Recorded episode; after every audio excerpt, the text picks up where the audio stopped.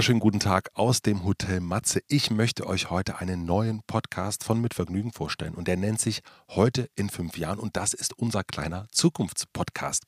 Vor ein paar Wochen war ich in Hamburg mit meinen Freunden Vincent und Konstantin Essen und wir haben ein kleines Gedankenexperiment gemacht. Wir haben uns gefragt, wie wohl unsere Welt, also unsere private und die große Welt heute in fünf Jahren aussieht. Wir haben uns also gefragt, wie Deutschland regiert wird, wie wir arbeiten, wie wir feiern, wie wir leben, wie wir aussehen.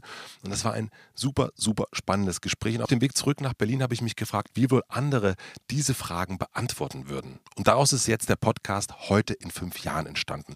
Ich habe dann zusammen mit meinen Kolleginnen Lisa und Maxi 20 Fragen formuliert und die haben wir dann an elf Denker und Denkerinnen geschickt. Und die Antworten sind jetzt da und sind super, super unterschiedlich ausgefallen. Wirklich jeder schaut komplett anders auf die Zukunft mal eher positiv, mal eher negativ, mal eher gelassen, mal eher aufgeregt. Also wirklich ganz, ganz unterschiedlich. Und heute sind die ersten Folgen mit Frank Thelen, Aminata Touré, Michael Kirmes und Kim Frank erschienen. Und ich möchte euch hier die Folge mit Frank Thelen vorspielen. Ich bin sehr, sehr gespannt, wie ihr das findet. Ich freue mich auf euer Feedback natürlich und natürlich auch, wenn ihr den Podcast abonniert. Bis Ende Januar erscheinen dann alle elf Folgen. Dabei sind dann noch Miggy Beisenherz, Philipp Westermeier, Eva Schulz, John Peters und viele, viele mehr. Und ich bin natürlich auch gespannt, wie ihr diese Fragen beantworten würdet. Schreibt mir gerne an hotelmatze.mitvergnügen.com. Viel Spaß beim Hören und einen schönen Tag euch.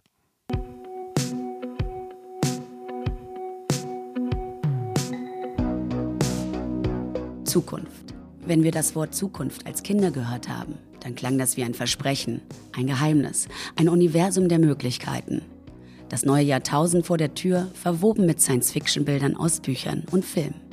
Heute ist Zukunft kein Versprechen mehr. Heute bereitet uns diese Zukunft eher Sorgen oder auch Angst, gibt uns ein diffuses Gefühl. Aber wie stellen wir uns unsere Welt heute in fünf Jahren konkret vor? Wie arbeiten wir? Wie feiern wir? Welche Katastrophen sind dann vielleicht schon sichtbar? Wie wird unser Land regiert? Was macht Greta Thunberg wohl heute in fünf Jahren? Wir haben einen Fragebogen an elf kluge Denker und Denkerinnen geschickt. Wir wollen wissen, was Sie glauben, wie unsere Welt heute in fünf Jahren aussieht. Nun erfahrt ihr, wie sich der Unternehmer Frank Thelen die Welt heute in fünf Jahren vorstellt. Hallo, mein Name ist Frank Thelen und ähm, ich bin Gründer und Investor, habe einen Fokus auf Technologie, also mich interessiert was passiert mit disruptiven Technologien, die ihr alle sicherlich schon mal gehört habt, sowas wie künstliche Intelligenz und 3D-Druck und Blockchain und Quantencomputer. Und äh, dort investiere ich und helfe Gründern, Unternehmen aufzubauen. Welche Themen werden dich in fünf Jahren noch umtreiben? Ich glaube, wir sind jetzt an einem Punkt, wo eine Entwicklung für längere Zeit gestartet wird. Also wir sind durch dieses Internet, Cloud, Smartphone sind wir jetzt durchgelaufen. Das wird uns natürlich auch noch lange begleiten. Aber jetzt steht die zweite Welle an. Wir haben künstliche Intelligenz, die heute noch saudumm ist, aber die sehr schnell besser werden wird. Wir haben äh, Themen wie 3D-Druck, ähm, Quantencomputer, Robotics, all das kommt zusammen. Und ich glaube, das wird mich auch in fünf und in zehn Jahren beschäftigen. Natürlich werden auch nochmal neue Innovationen dazukommen, aber im Grunde genommen glaube ich, werden diese Themen, die ich mal im, im, Baukasten der Zukunft definiert habe, relativ stabil in den nächsten fünf bis zehn Jahren mein Leben und auch euer Leben, glaube ich, ähm, wirklich tiefgreifend verändern. Wie wird Deutschland heute in fünf Jahren prozentual regiert werden? Die Wahlergebnisse nicht der jetzigen Wahl, sondern der Wahl danach vorherzusagen, fällt mir wirklich schwer. Ihr wisst, ich bin Freund einer CDU, CSU, FDP-Regierung. Wir haben das aktuell in NRW.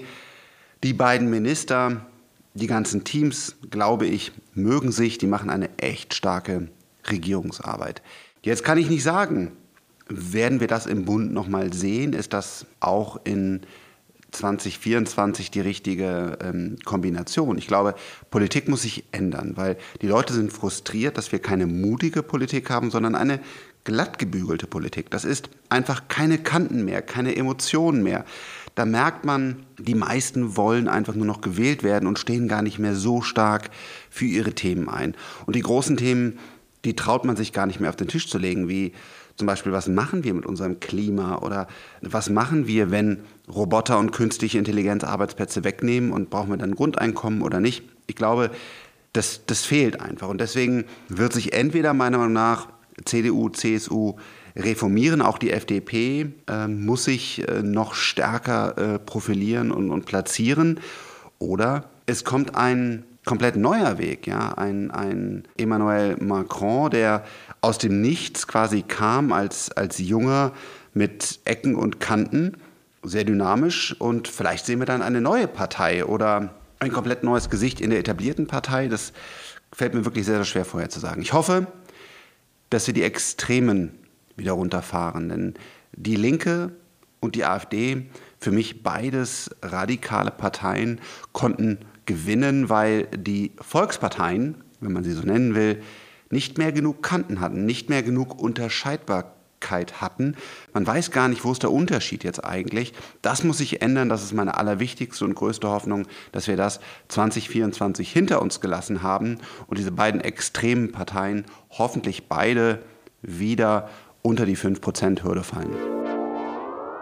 Wie geht es Europa? Ich glaube nicht so viel anders als heute ich versuche natürlich Themen zu bewegen und versuche auch die Dringlichkeit und Wichtigkeit immer wieder zu kommunizieren, aber mit einem Schritt zurück.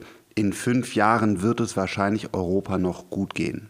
Wir werden in 10, 15 Jahren erleben, dass es uns deutlich schlechter geht, wenn wir es nicht verstehen, diese großen Technologiewellen auch für uns einzusetzen, sodass die großen, starken neuen Unternehmen, natürlich geht es um Kapital, es geht um Arbeitsplätze, es geht um Macht der Daten, Algorithmen, wenn wir das nicht auch nach Europa holen, ähm, dann haben wir ein Problem. Welche Auswirkungen zeigt der Klimawandel heute in fünf Jahren? Ich traue es mich kaum zu sagen, aber ich glaube, in fünf Jahren werden wir davon noch nicht viel sehen. Das heißt aber gar nicht, dass wir jetzt nicht wirklich sehr konsequent und sehr schnell handeln müssen. Denn ich glaube, in 10, 15 Jahren wird es dramatisch werden. Also wir müssen jetzt auch handeln. Eigentlich haben wir, fangen wir sowieso schon zu spät an. Ähm, glaube ich jetzt ernsthaft, dass wir in fünf Jahren jetzt zum Beispiel erste Länder komplett unter Wasser stehen? Nein. Ähm, wir werden natürlich mehr schlimme Feuer und andere Dinge sehen, aber das ist ja genau auch das Problem, dass man es eben nicht spürt und sieht, sondern dass es einfach noch dauert. Wir müssen ganz dringend handeln. Ich glaube aber in fünf Jahren, und dann vergesst das bitte, sehen wir noch keine dramatischen Auswirkungen, denn das ist das völlig falsche Signal. Wir müssten jetzt handeln. Welche Maßnahmen zur CO2-Einsparung werden bis 2024 umgesetzt? Schwer abzuschätzen. Ich denke, wir werden eine CO2-Steuer sehen. Ich hoffe viel früher. Ähm, vor allen Dingen ist auch die Frage, ist es eine ausreichende CO2-Steuer, weil Augenwischerei können wir nicht mehr gebrauchen, sondern CO2-Ausstoß und auch andere klimaschädliche Ausstöße müssen richtig hoch und sehr schnell ähm, besteuert werden. Mehr Zulassungen von Elektroautos als von Verbrennern. Ich fände das ein starkes Symbol, wenn wir Verbrenner komplett neue verbieten. Also ich will nicht die alten Diesel von der Straße nehmen, das wäre auch Blödsinn. Wir haben ganz große Probleme in der Fracht ähm, mit, mit Tankern und anderen Sachen. Also ich kann es nicht sagen. Ich hoffe, dass die Politik jetzt mal mutig sich entscheidet. Ich hoffe, dass wir dieses Momentum, was man gerade so ein bisschen spürt, also wenn ich sehe, wie das Thema auch bei unseren Startups, bei der Politik, in den Medien präsent ist, dann, dann macht mich das hoffnungsvoll. Ich hoffe, das Momentum bleibt oder wird sogar noch stärker. Ich kann es leider schwer abschätzen. Wie kommst du in fünf Jahren morgens zur Arbeit? Ich glaube, mit dem Tesla Roadster. Also heutzutage fahre ich ein Tesla Model 3. Der Roadster war schon immer mein Traumauto, weil ich einfach ein kleines Auto haben möchte, weil ich fahre alleine zur Arbeit. Und es ist einfach Blödsinn, äh, da ein Model S oder ein X oder ein Cybertruck zu fahren. Also das schon gar nicht, auch wenn ich das an sich eine coole Idee finde, aber die ist auch nicht für die Stadt gebaut.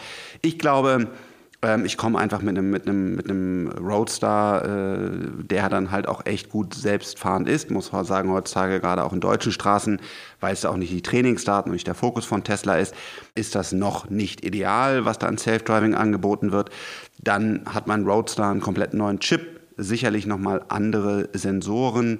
Kurze Wege werde ich weiter mit einem Elektroauto oder vielleicht mit einem Elektrofahrrad äh, fahren und äh, da wird sich, glaube ich, in meinem Alltag gar nicht so sehr viel ändern. Wie sieht dein ganz normaler Arbeitstag in fünf Jahren aus? Ich glaube auch das nicht so anders als heute. Der Fokus ist für mich langfristig gesetzt. Wir haben einen wirklich großen Zeithorizont, in dem wir hier bei Freigeist handeln und, und, und arbeiten und äh, wir investieren hier ähm, unser Geld langfristig. Das heißt, der Fokus Technologie, die Relevanz generieren kann aus Europa heraus, wird, wird bleiben. Nehmen wir zum Beispiel künstliche Intelligenz, die fängt gerade erst an. Da denke ich, dass in, in fünf Jahren da noch viel mehr Möglichkeit ist, wo es manchmal uns heute schwerfällt zu investieren, weil sie noch so weit weg sind davor, dass die Produkte im Massenmarkt, im Businessbereich oder im Consumer-Bereich funktionieren. Also Quantencomputer, künstliche Intelligenz, Blockchain in fünf Jahren noch viel relevanter, noch viel besser zu investieren ähm, als heute. Mein äh, MacBook wird wahrscheinlich auf einem ARM-Prozessor laufen und nicht mehr auf einem Intel. Werde ich schon eine direkte Verbindung zwischen meinem Gehirn und, und meinem Computer haben in fünf Jahren? Vielleicht die ersten Sachen, wo äh, das Interface deutlich besser wird. Aber auch das es ist gar nicht so ein großer Unterschied. Heute sprechen wir halt mit dem Computer oder wir versuchen über, über Hotkeys oder andere Sachen ein sehr direktes Interface ähm, zu der Maschine zu haben. Natürlich wäre das dann schon noch eine Revolution, wenn ich auf einmal einige Dinge, wie zum Beispiel Texte schreiben, nicht mehr über Voice, sondern direkt über ein, über ein Gehirninterface mache. In fünf Jahren kann sein. Welche Jobs gibt es nicht mehr? Da werden wir schon die ersten konkreten Implikationen haben. Äh, denn Jobs fallen schnell weg, weil sobald es möglich ist und die Unternehmen quasi Geld einsparen können oder einen besseren Service anbieten können, werden sie das nutzen, glaube ich. Zum Beispiel werden wir weniger Taxifahrer haben. Denn in, in, in fünf Jahren sind wir ziemlich weit, glaube ich, mit selbstfahrenden Autos und auf jeden Fall mal selbstfahrenden Bussen, die dann äh, vielleicht auch eine Sondergenehmigung äh, sind, dass so nicht jeder was kaufen darf und es einfach dann auf die Straße setzen darf. Aber geregelte Busse von den öffentlichen Verkehrsmitteln werden sicherlich ähm, selbstfahrend sein. Und damit fallen einfach Arbeitsplätze in dem Bereich weg, ob es ein Taxifahrer ist, ob es ein Busfahrer ist. Ähm, wir werden in fünf Jahren auch sehen, zum Beispiel, dass im Logistikbereich ähm, die Automatisierung so groß ist, dass dort einige Jobs wegfallen werden. Wir werden es an vielen Stellen sehen, dass sich die, die Arbeitswelt äh, dort verändert. Werden wir schon so weit sein, dass zum Beispiel Anwälte komplett oder so großenteils wegfallen? Das glaube ich nicht. Ich glaube, da braucht die künstliche Intelligenz noch vielleicht zehn Jahre für. Es ist aber auch schwer vorherzusagen. Das ist ja das Spannende. Oftmals sind wir als Technologiebegeisterte etwas zu schnell und sagen, das funktioniert ja eigentlich technisch, aber bevor es dann wirklich funktioniert und alle Probleme und Herausforderungen der komplexen Umwelt gelöst sind, dauert es doch noch länger. Deswegen glaube ich, werden wir in fünf Jahren da schon, wie gerade die genannten Beispiele, sehen und sicherlich auch noch viel mehr. Was ist die spannendste technologische Neuerung heute in fünf Jahren? Ich denke schon, dass da zum Beispiel ein Lilium-Jet schon verfügbar sein wird. Äh, sicherlich noch nicht in jeder Stadt weltweit, aber schon in einigen Städten. Das könnte ich mir vorstellen. Wir werden die ersten Hyperloops sehen, Strecken, wo mit, denen, mit denen wir fahren können. Natürlich, hoffentlich haben wir bis dahin ein 5G oder vielleicht sogar ein 6G-Netz. Ähm, äh, die ersten Verbindungen zwischen unserem Gehirn und der Computerwelt werden da sein. Virtual Reality wird auf einem unfassbar hohen Niveau möglich sein, also von der Frequenz her, von der Auflösung her, sodass man wirklich ohne Kopfschmerzen doch tief in, in, in andere Welten eintauchen kann. Ich freue mich drauf, da wird's, äh, wird einige sehr, sehr äh, coole Produkte geben. Welche Schuhe trägst du in fünf Jahren? Ich glaube, wir werden eine Anpassbarkeit der Klamotten und der Schuhe haben. Das ist zum Beispiel so eine, so eine technische ähm, Revolution, die total klar ist. Also ich meine, wie besteuert ist das, dass wir heute, obwohl wir alle verschieden gebaut sind, unsere Klamotten in S, M, L oder XL bestellen. Das gleiche auch für die Schuhe. Bist du irgendwie breit gebaut vorne, hinten schmal? Wie sieht das aus? Und das irgendwie, ich glaube, weil wir es einfach so gewohnt sind und weil die ganze Industrie so funktioniert, geht es halt eben so noch. Aber das ist ja Blödsinn. Wir müssen natürlich unseren Körper vermessen, einmal die ganzen Daten in 3D haben und dann werden wir passend die Klamotten bekommen und auch passend die Schuhe. Und äh, das Fußbett wird auf mich ähm, angepasst sein. Der Schuh wird ziemlich sicher aus dem 3D-Drucker kommen. Ich habe das heute schon Schuhe aus dem 3D-Drucker, aber das sind halt noch Massenschuhe. Die sind jetzt nicht speziell für mich angefertigt und das ist einfach Blödsinn. Das heißt, wir werden in fünf Jahren unsere, jeder Webshop mit dem wir arbeiten oder von mir aus auch sogar, äh, wenn wir in einen lokalen Store gehen, was ich auch glaube, was es noch geben wird, weil ich Stoffe anfassen will, weil ich mit Menschen sprechen will, die mir etwas empfehlen und sagen, Frank, diese Hose würde dir gut passen. Aber egal, ob jetzt in einem Laden, in dem ich bin oder online, meine 3D-Daten werden hinterlegt sein, damit ich dann entweder komplett individuelle Sachen für mich bekomme oder deutlich individuellere, wo man sagt, okay, der Frank hat eher ein dickes Bein oder ein dünnes Bein oder ein langes Bein äh, und deswegen passt das und das dahin. Das heißt, meine Schuhe werden voll auf mich abgestimmt sein und auch äh, meine anderen ähm, Klamotten. Das bin ich mir ziemlich sicher, das wird jetzt sehr schnell kommen.